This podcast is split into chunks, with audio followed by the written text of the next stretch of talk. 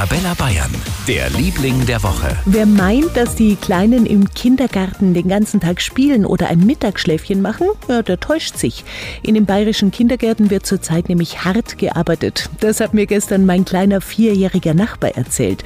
Unsere Kleinen sorgen nämlich für Igel-Winterquartiere. Blätter geholt und dann Igelhaufen gemacht weil wir wollten den Igel was geben. Ein Igelhaufen, sonst haben die ja nichts. Die wollen ja nicht Schnee auf seinen Rücken haben. Ja, genau.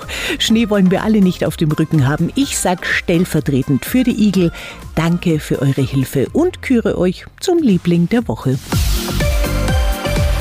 Für ganz Bayern, der Liebling der Woche auf Arabella Bayern.